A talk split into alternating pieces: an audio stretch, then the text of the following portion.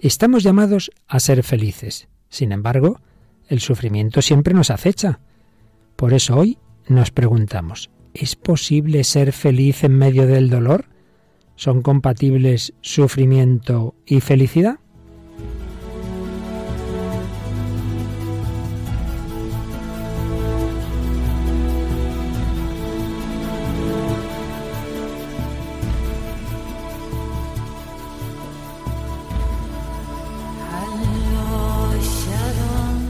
El hombre de hoy y Dios, con el padre Luis Fernando de Prada.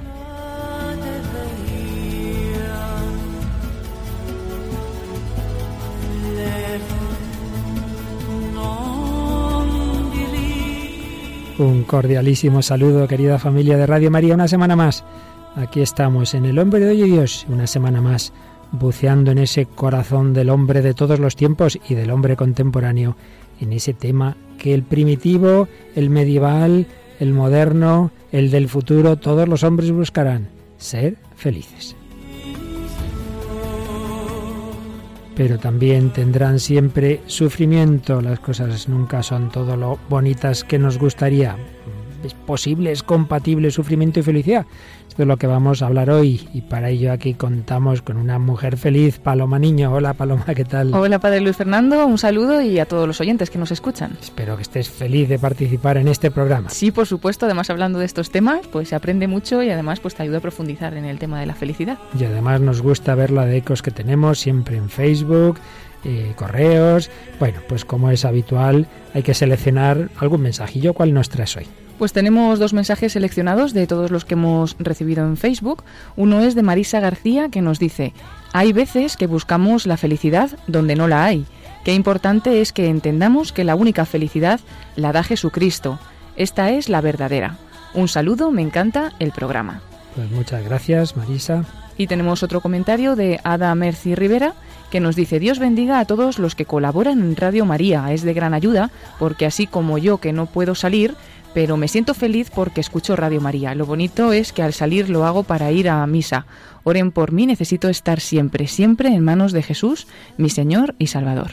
Claro que sí, vamos a rezar por ti, por todos, especialmente los que sufrís, los que tenéis esas limitaciones, los que os gustaría poder hacer más cosas, pero Jesús que hacía en la cruz, ofrecer, ofrecer la vida con esa tranquilidad, con esa alegría de que estamos colaborando a extender la buena noticia y con ese empujón que nos dio el Papa hace unos días en la audiencia privada que concedió a la familia mundial de Radio María, donde agradeció esa tarea de la radio de la Virgen para extender el Evangelio. Y en este gran tema que llevamos ya meses con él de la felicidad, Hoy afrontamos esos dos términos que parecen contrapuestos, veremos que no lo son, felicidad y sufrimiento. Tendremos un reportaje muy interesante, tendremos música, nos traes un cantante que ya alguna otra vez Paloma nos has traído, ¿verdad? Sí, hoy tendremos de nuevo con nosotros la música de Dani Martín. Y una película que tuviste hace bastantes años y que has recuperado de tu memoria. Exacto, que se llama Soul Surfer una además basada en una historia real. Y historia real y realísima y preciosa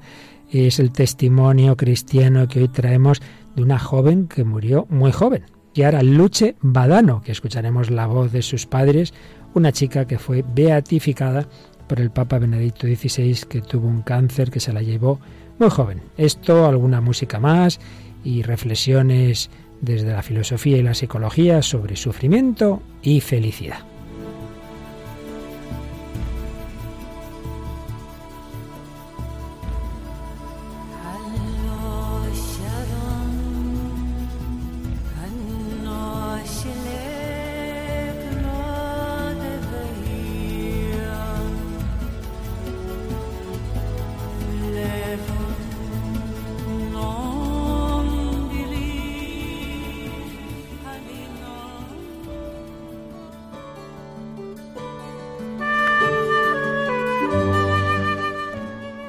Primer acercamiento al tema, parece que todos los hombres, cuando pensamos en el sufrimiento, lo vemos como enemigo radical de la felicidad.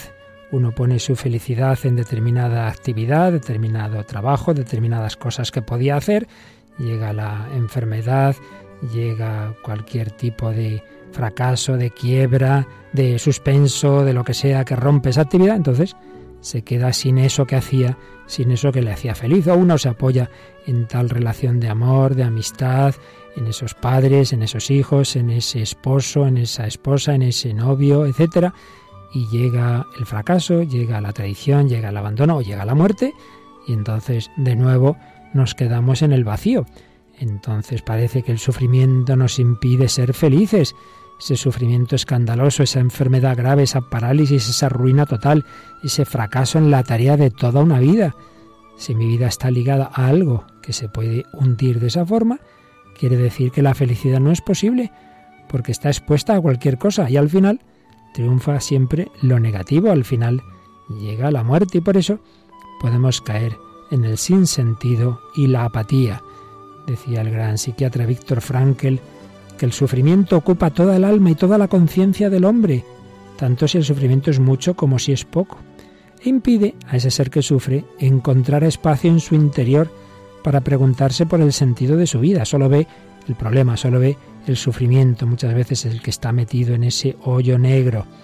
Ante esa situación, la primera reacción es la de buscar la forma de huir del padecimiento y cuando esto es imposible, se cae tantas veces en la desesperanza.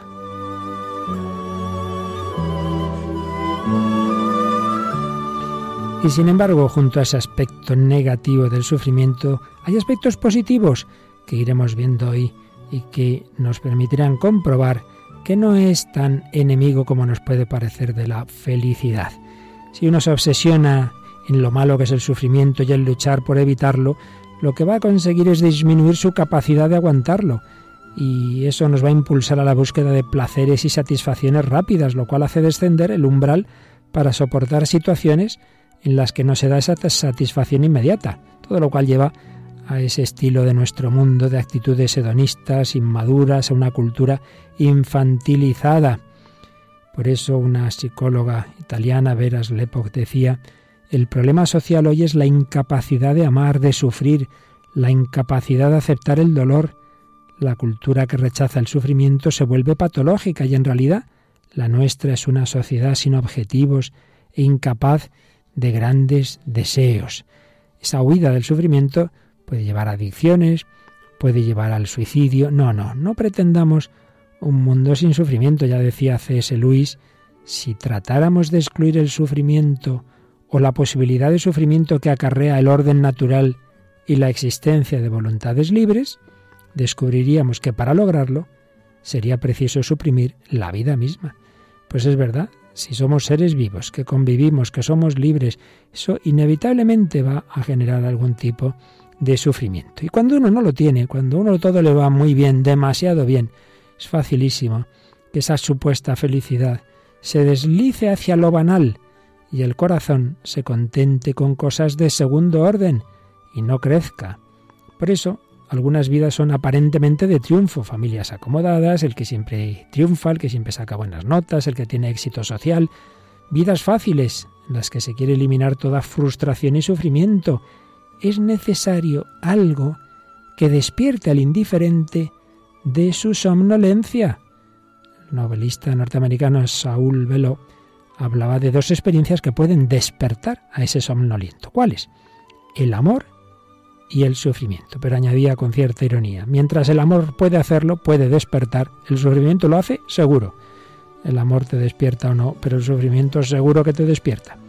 Y hay otra posibilidad de despertarse, el grito de dolor de los demás, que puede suscitar una generosidad caracterizada por una felicidad mucho más profunda que la que proporcionan el trigo y el vino, que la que proporcionan los meros placeres todas las experiencias de voluntariado al servicio del que sufre, ese contacto con el sufrimiento puede originar una trascendencia del propio yo, que es el fundamento de la felicidad. No, no veamos solo los aspectos negativos del sufrimiento, veamos que pueden abrirnos a dimensiones más profundas de la vida. Lo vamos a ver en el programa de hoy.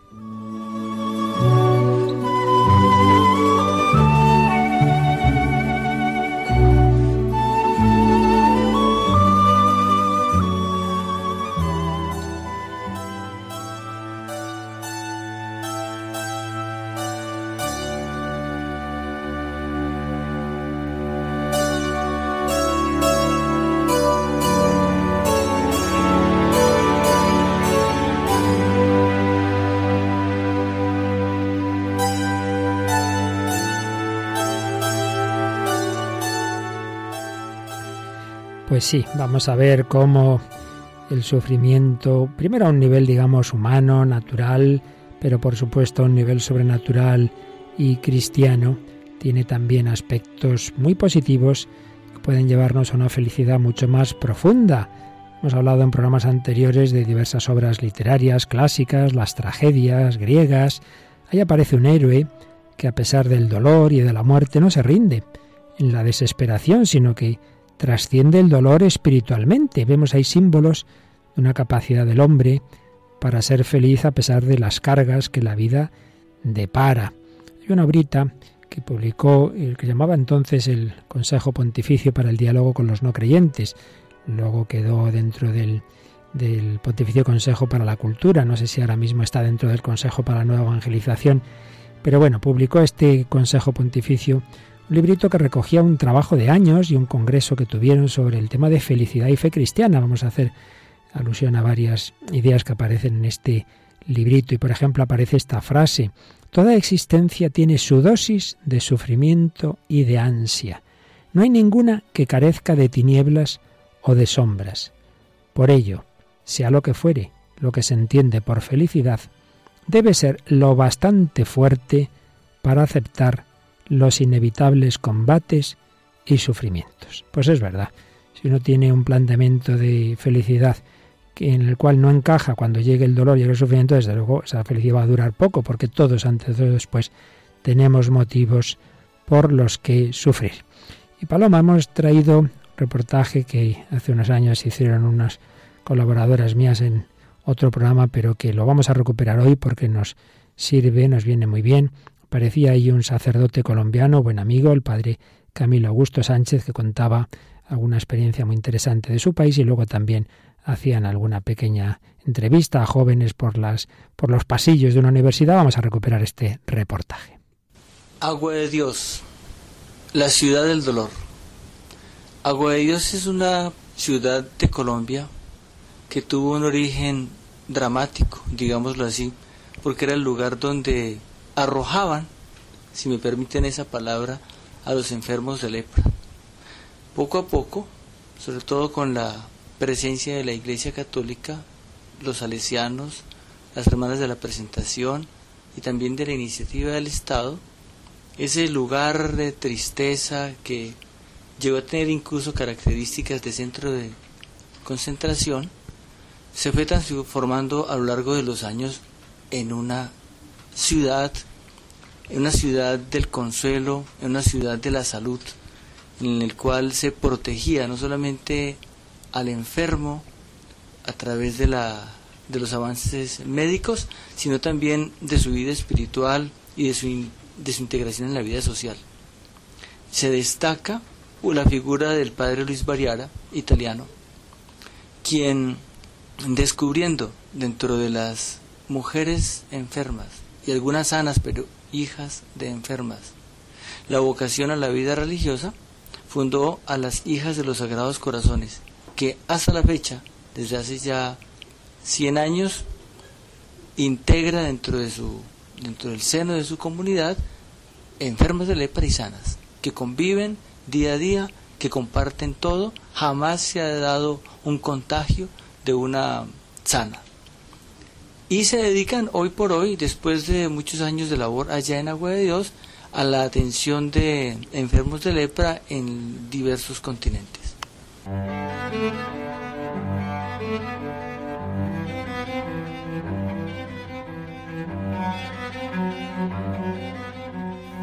Marta tiene 21 años y nos cuenta cómo le afecta el sufrimiento con respecto a los demás me afecta el sufrimiento que padecen las personas a las que quiero y me da miedo y me preocupa que no me afecte demasiado el sufrimiento de las personas ajenas a mí, de las personas desconocidas. Creo que estamos muy acostumbrados a ver cada día en la televisión, en la prensa, por la calle incluso, eh, personas que sufren y a veces corremos el peligro de hacernos inmunes a este dolor.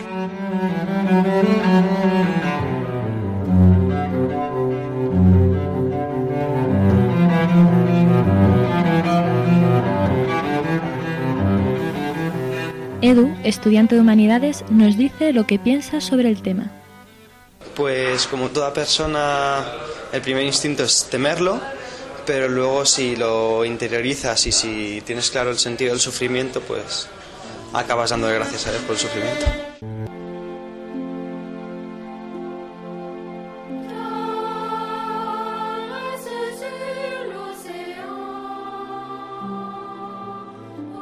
Víctor Franz, psiquiatra y psicoterapeuta, nos enseña algo importante con esta cita. Si no está en tus manos cambiar la situación que te produce dolor, siempre podrás escoger la actitud con la que afrontes ese sufrimiento.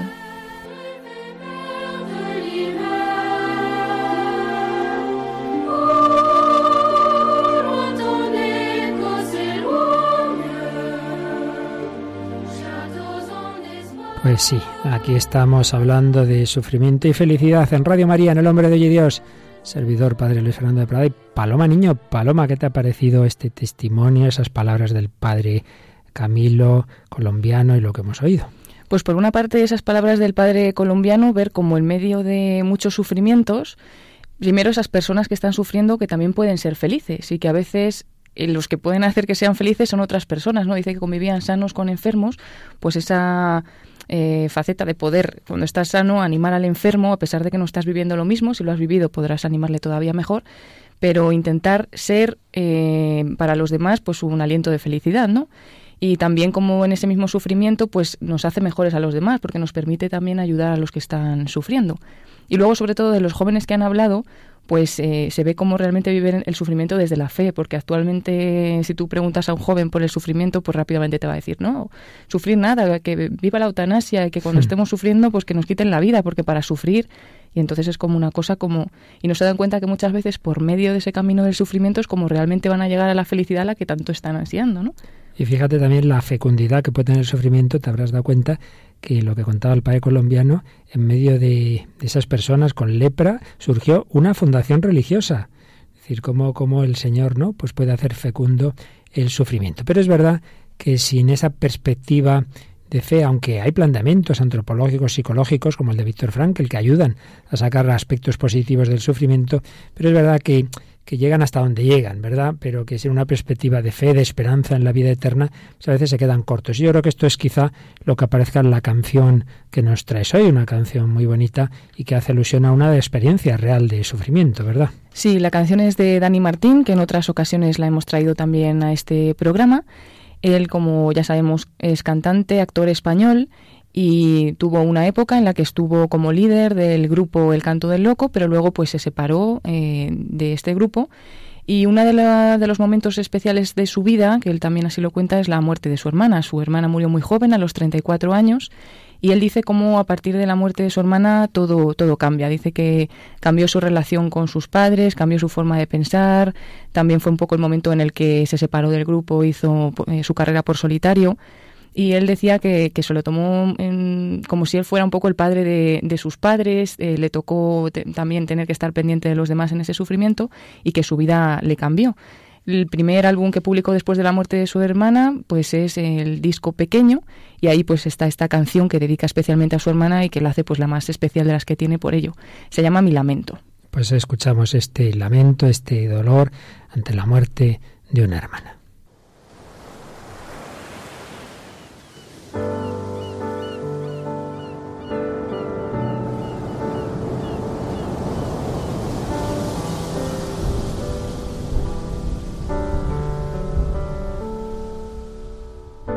Solo queda mi lamento y decirte quiero de verdad. Solo te siento y que siempre te voy a recordar. Me muero si no estás y ya no estás. Te pierdo y te me vas fuiste ya, porque ya no te tengo, eras mi vida, ya no estás. Y sé que ya no estás, que me castigue el cielo por si algo hice mal. y sé que ya no estás. Te llevo tan, tan dentro que ni el tiempo barrerá. Y no se va a curar, es que ya no te tengo y perdón si no te supe amar.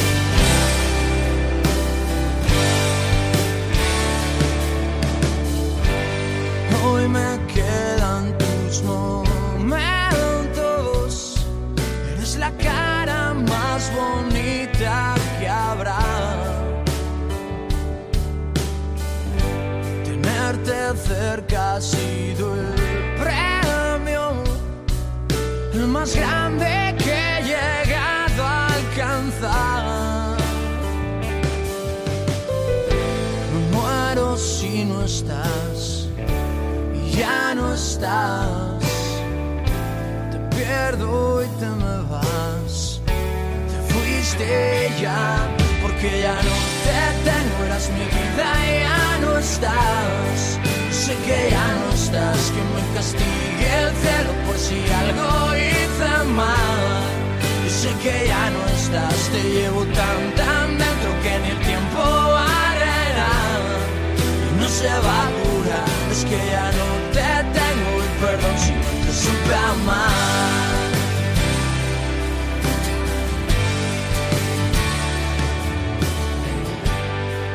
Siempre pienso aunque estés lejos, te juro que te puedo notar. Cerca quedarán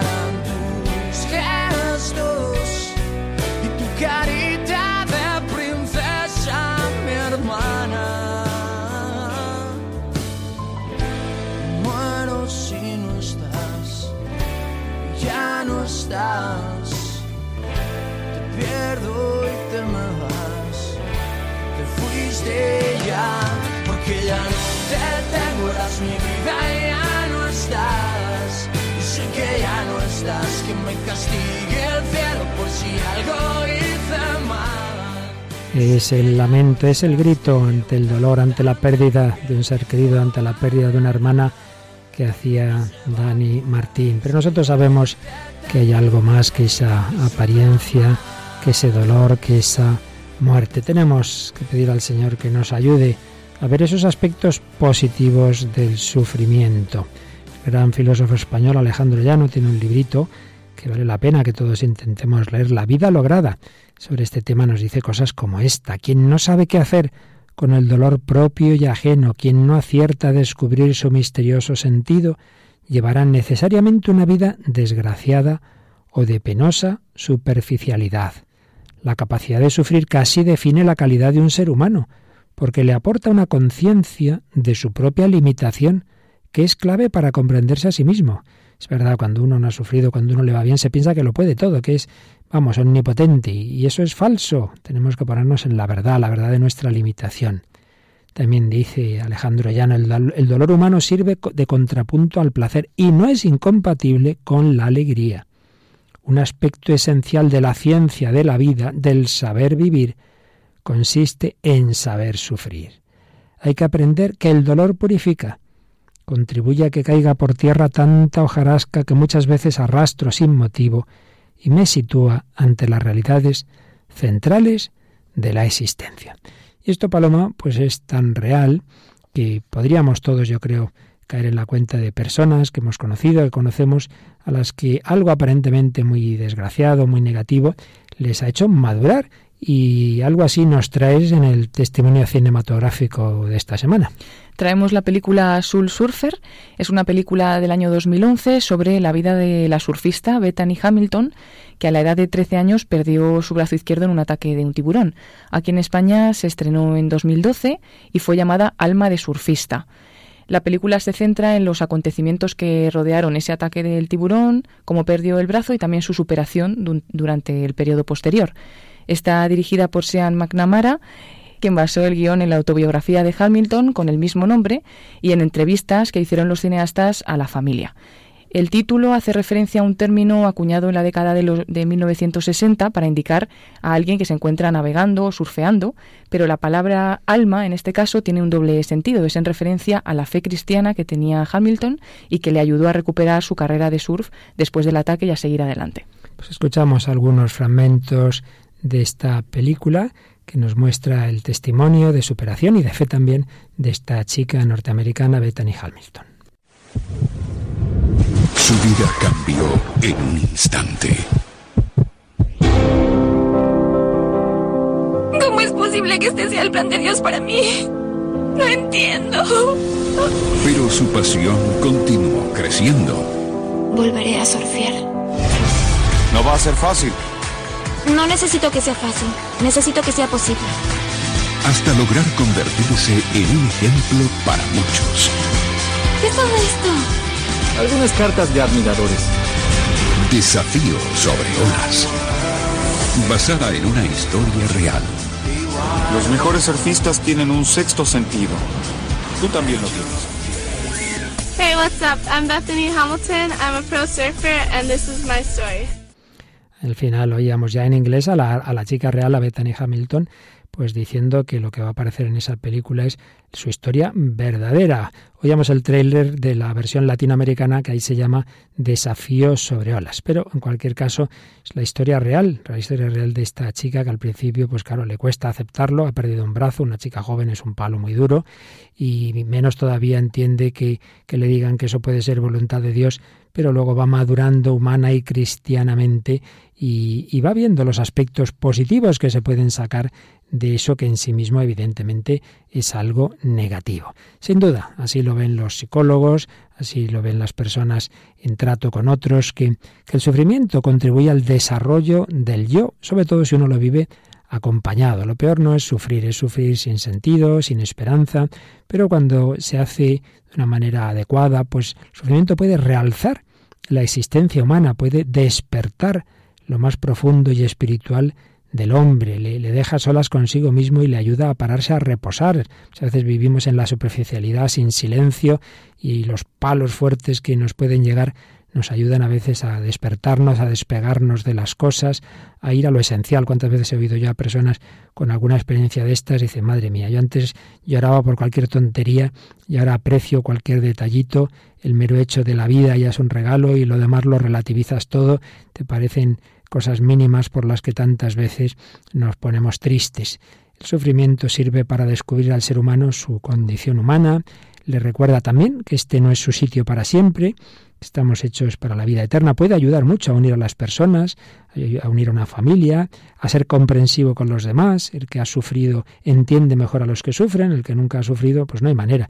Esto yo creo que se da muy particularmente en el mundo, por ejemplo, del sufrimiento psicológico, cuando uno nunca ha tenido nada de esto, no ha tenido nunca un momento de depresión. Una persona deprimida dice, va, porque le da la gana. Si quisiera, es cuestión de fuerza de voluntad. No es verdad. Y el pasar por experiencias de dolor psicológico ayuda mucho a entender al que está en ellas y si no, pues es difícil esa comprensión. Sin duda el dolor puede ayudarnos a madurar, a diferenciar lo esencial de lo que no es, a aprender unos de otros. Ahí se ve ese elemento de opción que hay también en la, en la felicidad, un elemento que subrayaba Víctor Frank, que lo oíamos esa idea de que hay un determinado sufrimiento fuera de mí, yo no puedo cambiarlo, pero sí puedo cambiar la actitud con que lo afronto. Hay un elemento de opción, indudablemente, una opción tomada contra toda probabilidad que nace del reino de la libertad humana. Lo importante no es lo que sucede, sino cómo reacciono yo ante lo que sucede. Elementos humanos muy importantes, pero, mm, Paloma, no digamos cuando el sufrimiento se vive desde la fe, desde la esperanza, ya no simplemente se da una maduración humana, sino una, una auténtica santificación, una unión con Cristo, un unirse a su dolor redentor y, y ser fecundos en la Iglesia. Y esta es la preciosísima historia que nos traes hoy de una chica, bueno, pues, pues de hace nada, que fue beatificada hace nada y que realmente puede ser un ejemplo para todos. Sí, se trata de Chiara Luche Badano. Bueno, pues ella bella, emprendedora, deportista, una chica normal, una joven, una cristiana. Después eh, de la enfermedad imprevista, tuvo una agonía de muerte y una escalada hacia el cielo. Chiara nació en Sassello, en Italia, el 29 de octubre de 1971. Es la única hija de Ruggero Badano, camionero, y de María Teresa Caviglia, obrera. Se habían casado hacía 11 años y nunca habían logrado tener hijos. Es fácil imaginar la gran felicidad que les provocó el nacimiento. Si bien, en medio de una inmensa alegría, esto lo cuenta la madre de, de Chiara, comprendimos enseguida que no era solo nuestra hija, sino que ante todo era hija de Dios. Chiara era rica en dones naturales, era guapa, deportiva, tenía muchos amigos y se adhirió como Jen, en generación nueva, al movimiento de los focolares, que fue fundado por Chiara Lubick. Allí descubrió a Dios como amor e ideal de la vida y se comprometió a cumplir en cada instante, por amor, la voluntad de Dios. Cultiva la amistad con Jesús, que reconoce presente en el prójimo, y prefiere siempre a los pequeños, a los humildes, a los pobres, y entre ellos a los niños de África, donde ella soñaba ir como médico cuando fuera más mayor. En 1988, eh, como era muy deportista, estaba jugando al tenis y advirtió un fuerte dolor en el hombro. Primero, pues no le hizo mucho caso, pero como tenía frecuentes recaídas, la llevaron al médico y fue un dramático veredicto. Tenía sarcoma osteogenético con metástasis, que es un tipo de tumor entre los más graves y dolorosos. Empezaron los internamientos en los hospitales, en los que Kiara se distinguía por su altruismo. Se interesó por una muchacha drogadicta, gravemente deprimida, y la acompañaba a todas partes, eh, levantándose de la cama a pesar del dolor que ella también tenía. Y le decía a sus padres que ya tendría tiempo para dormir y para descansar, que ahora ella la necesitaba más. Se sometió a ciclos de quimioterapia, radioterapia y en determinado momento eh, perdió ya el uso incluso de las piernas.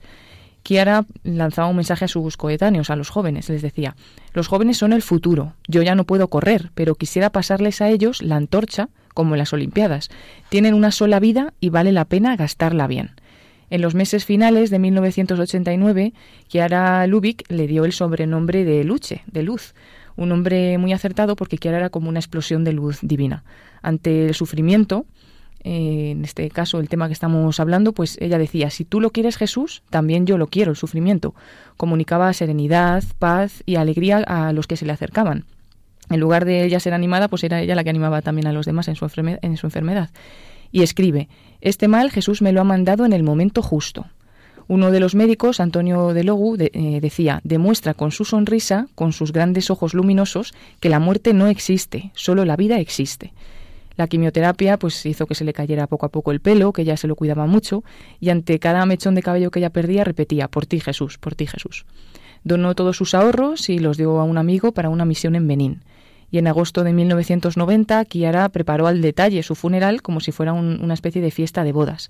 Y ya el 7 de octubre de 1990 se despidió de su madre con las palabras Adiós mamá, sé feliz, yo lo soy para ir al encuentro ya con Jesús eh, y moría poquito antes de cumplir los 18 años. Ese día que se celebra además la Virgen del Rosario. Y para tener así algunos apuntes o algunas notas de cómo vivió esa enfermedad, pues hay una grabación de ese periodo de tiempo en el que ella cuenta un doloroso examen médico. Dice, cuando los doctores empezaron a hacer la pequeña operación pero fastidiosa, llegó una persona, una señora, con una sonrisa muy luminosa, bellísima. Se me acercó, me tomó la mano y me dio ánimo. Como llegó, desapareció, no la vi más, pero me sentí invadida por una enorme alegría y se me quitó el miedo. En esa ocasión entendí que si estuviéramos siempre dispuestos a todo, cuántos signos Dios nos mandaría. Cuando ella pierde también el uso de sus piernas, como hemos dicho, pues dice, si tuviera que elegir entre caminar o ir al paraíso, elegiría esta última posibilidad. Hay que recordar que ella era muy activa, hacía mucho deporte. Y bueno, pues también ella rechazaba la morfina, no quería nada que, que un poco le, quitara ese dolor. Y decía, la morfina quita la lucidez y yo solo puedo ofrecer el dolor a Jesús porque quiero compartir todavía con él la cruz. También ante una terrible hemorragia que tuvo, decía, no derramen lágrimas por mí, yo voy donde Jesús. En mi funeral no quiero gente triste ni gente que llore, sino gente que cante fuerte. y también decía que es una gota que cae en comparación con los clavos en las manos de Jesús. Se refería al suero, a un tratamiento que tenía, pues que cada gota le, le hacía sufrir y decía que es en comparación con los clavos en las manos de Jesús.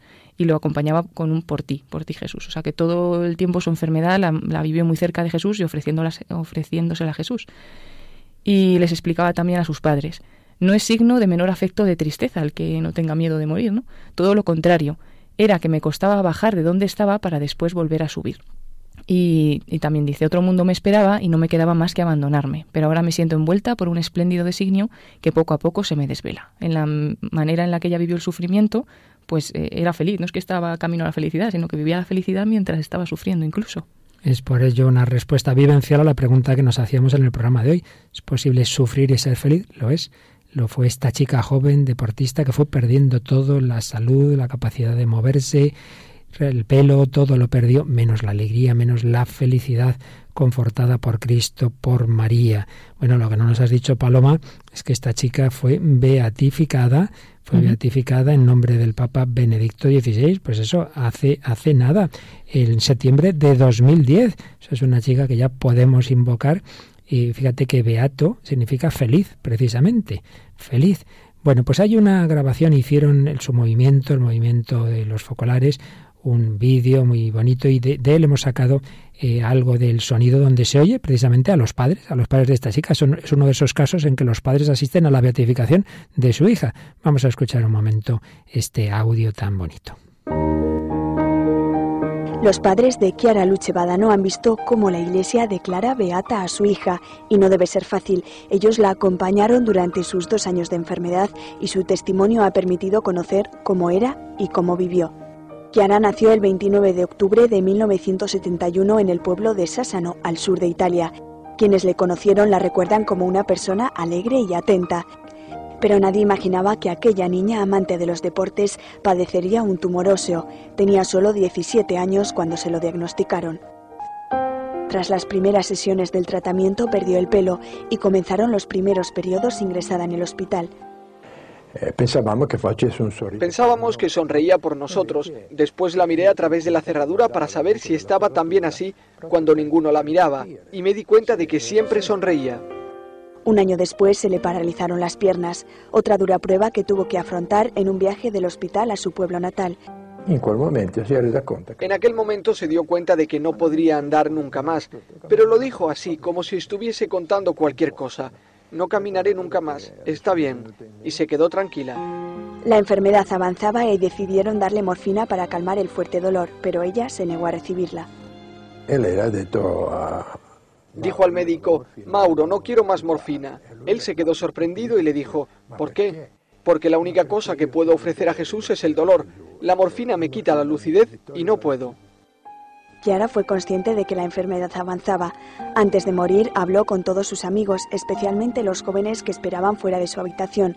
Entre ellos había muchos miembros de los focolares. Después le pidió a su madre que el día de su funeral le pusiesen un vestido de novia como signo de entrega a Jesús y que la maquillase una chica joven. A un cierto momento me A un cierto punto me hizo una señal para que me acercase. Yo me acerqué y ella con una mano me revolvió el pelo. Después me dijo, Mamá, adiós. Sé feliz, ¿eh? Porque yo lo soy.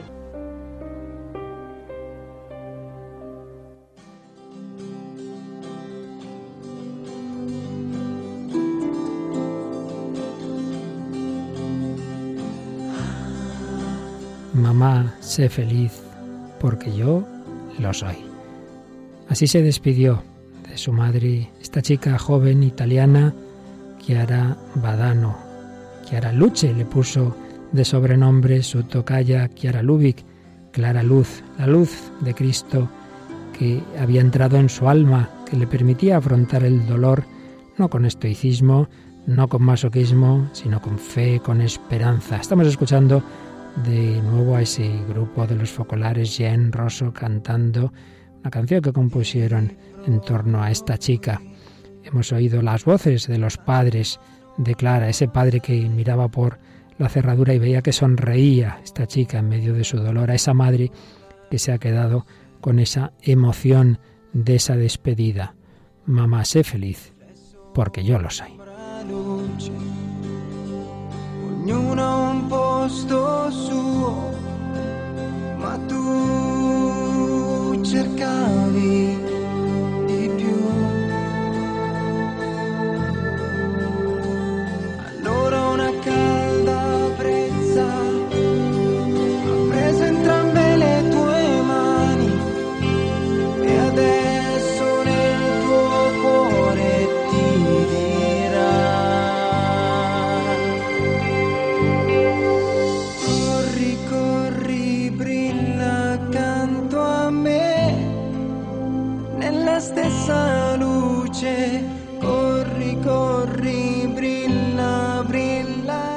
Al final de esa beatificación de septiembre de 2010, la madre de Clara, María Teresa, dijo que había sido una emoción sumamente profunda.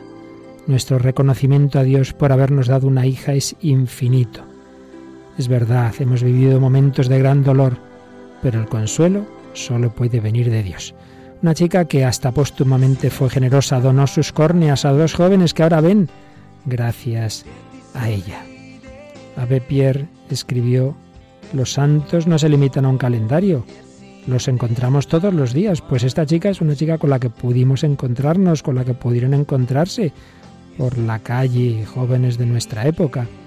Cuando Monseñor Amato la beatificó en nombre del Papa Benedicto XVI, definió esta nueva beata como una muchacha de corazón cristalino, moderna, deportista, positiva, que en un mundo rico de bienestar pero con frecuencia enfermo de tristeza e infelicidad, nos transmite un mensaje de optimismo y transparencia. Y el Papa Benedicto XVI habló de ella al día siguiente de su beatificación. La beatificación había sido el sábado 25 de septiembre, pues en el Ángelus del domingo 26 de septiembre de 2010, Benedicto XVI dijo, Solo el amor con la A mayúscula da la verdadera felicidad. El amor con la A mayúscula. Lo demuestra una joven que ayer fue proclamada beata, Chiara Badan, una muchacha italiana nacida en 1971, a quien una enfermedad llevó a la muerte en poco menos de 19 años, pero que fue para todos un rayo de luz. Su parroquia, el movimiento de los focolares, están hoy de fiesta y es una fiesta para todos los jóvenes que pueden encontrar en ella un ejemplo de coherencia cristiana. Y el Papa Benedicto XVI recordaba sus últimas palabras, Mamá, adiós, sé feliz, porque yo lo soy. Y terminaba diciendo el Papa Ratzinger, alabemos a Dios, pues su amor es más fuerte que el mal y que la muerte, y demos gracias a la Virgen María, que guía a los jóvenes, también a través de las dificultades y sufrimientos, a enamorarse de Jesús y a descubrir la belleza de la vida.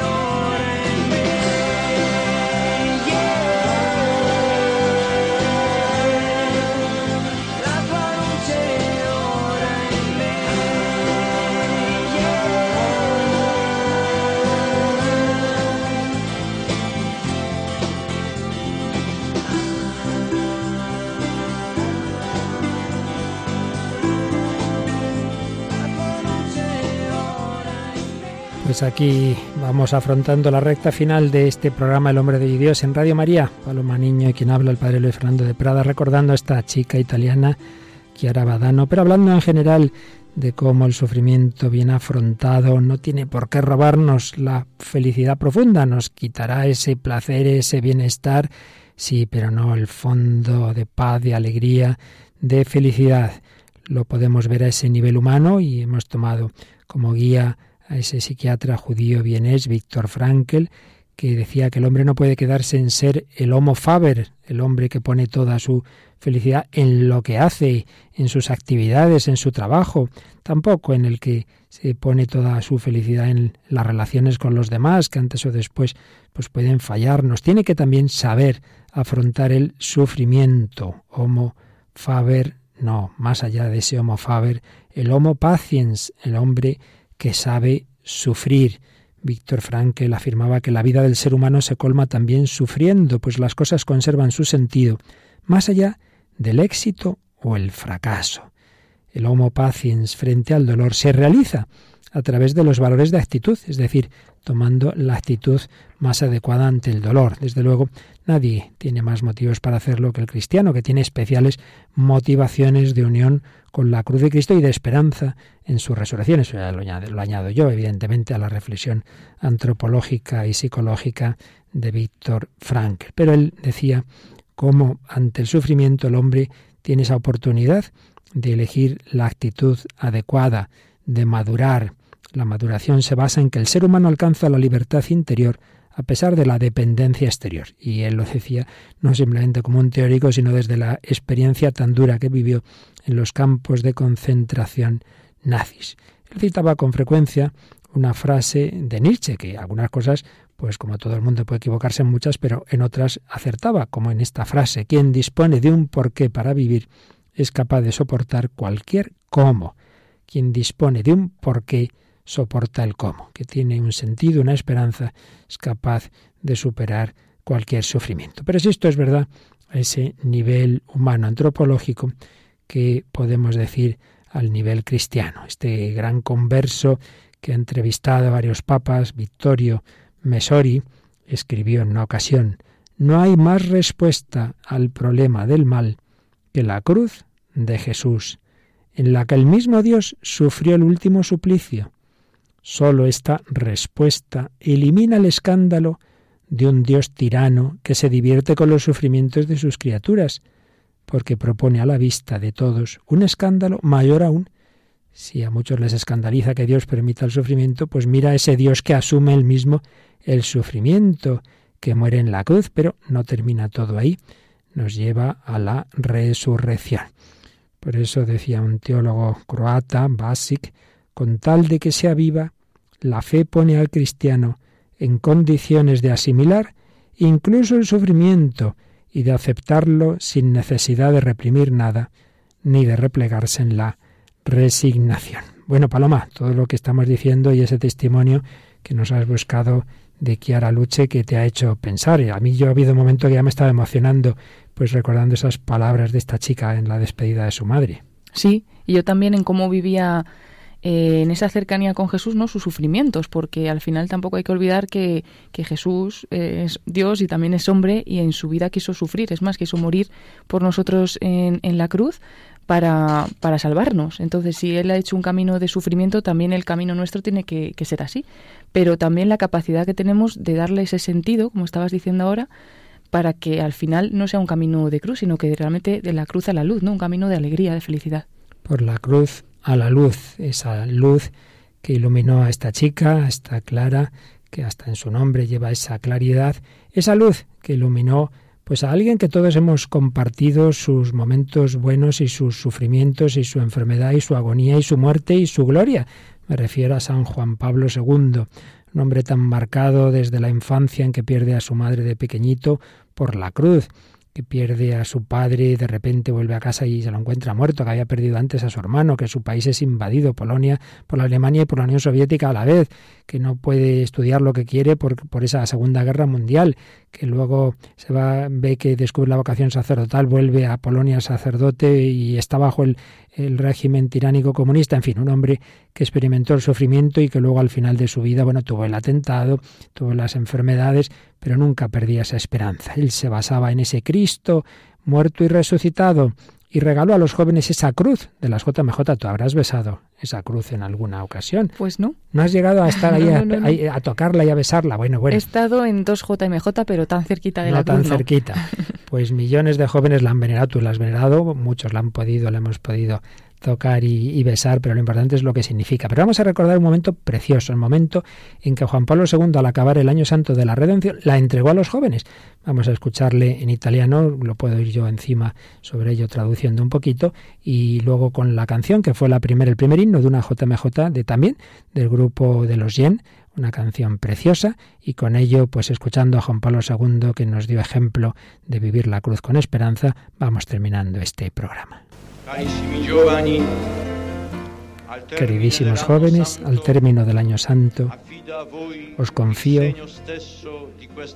el mismo signo de este año jubilar, la cruz de Cristo.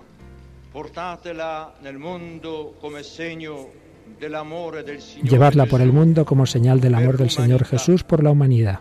Y anunciadla a todos, anunciad a todos que solo en Cristo muerto y resucitado, hay salvación y redención. Perché sappiamo che una nuova vita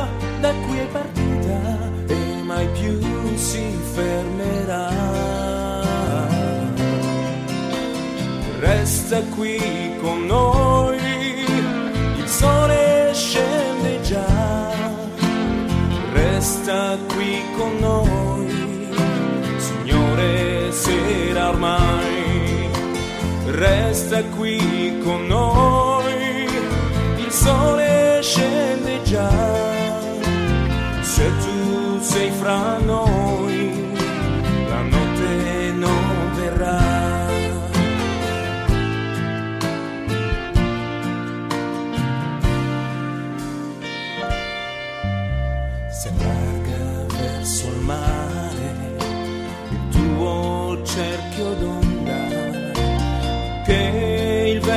spingerà fino a quando giungerà ai confini di ogni cuore,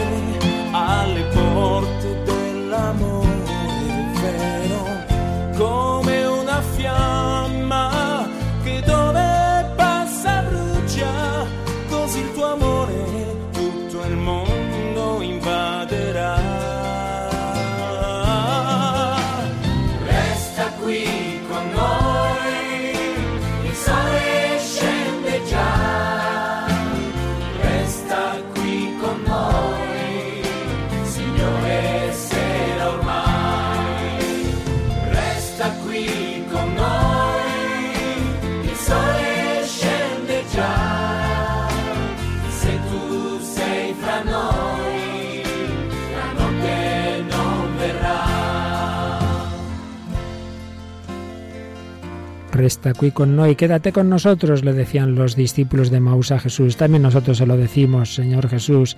El dolor nos aplasta muchas veces, nos escandalizamos de la cruz. Enséñanos eso que les dijiste a los discípulos, no era necesario que el Mesías padeciera para entrar en su gloria. No es necesario, querido hermano que me escuchas, que pases, que hayas pasado por ese dolor, por esa cruz, por ese fracaso, por ese problema para llegar ahora a la felicidad profunda, la que va unida con el amor de Dios, para llegar a la vida eterna.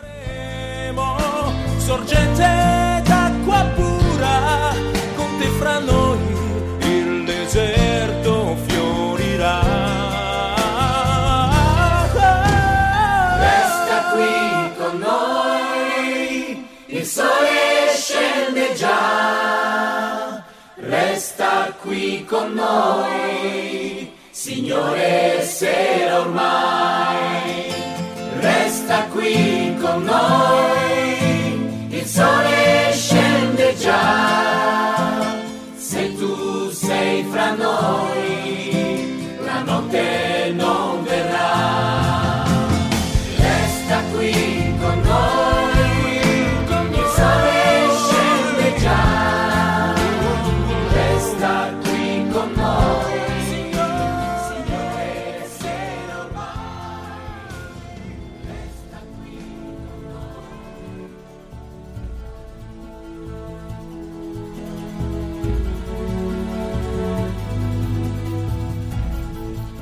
Pues sí, a veces sufrimos, por ejemplo, nos da pena que se haya acabado el programa si estábamos pasándolo muy bien aprendiendo de todas estas personas tan santas y tan buenas, ¿verdad? Pero nos queda una alegría que se puede volver a escuchar. Y que seguiremos en otro programa. También, exacto. Así que lo positivo siempre vence desde la esperanza cristiana. Pues en ella quedamos unidos. Paloma Niño, un servidor, Padre Luis Fernando de Prada, no sin antes recordaros que contamos, como siempre, con vuestras comunicaciones o bien a través del correo electrónico el hombre de hoy y dios arroba radiomaria.es o bien en el Facebook buscando en el buscador facebook.com barra el hombre de hoy y Dios. Y antes Paloma decías que se puede volver a escuchar este o cualquier otro programa del hombre de hoy y Dios en nuestra web mismo de una manera muy sencilla, ¿verdad? Cada vez más porque la web se ha modernizado, el podcast es ya rapidísimo de encontrar. Eso es, hay que entrar en www.radiomaria.es, buscar donde pone podcast y ahí puedes entrar y descargar cualquier programa de Radio María. Casi todos, todavía nos quedan bastantes por subir, pero la mayoría y desde luego este está y si no, pues siempre el sistema más sencillo de llamar a pedir el CD o el DVD de uno o de recopilación de muchos programas. Y para ello hay que llamar al 902 500 518 o escribir un correo electrónico a pedidos de programas radiomaria.es. Así es, Paloma, pues muchas gracias una vez más y a todos vosotros, queridos oyentes, hombres y mujeres de hoy, que buscáis a Dios como lo buscó Chiara Badano, como lo buscó Carol Boitigua, como estamos llamados a buscarlo todos. Que os bendiga y hasta el próximo programa, si Dios quiere.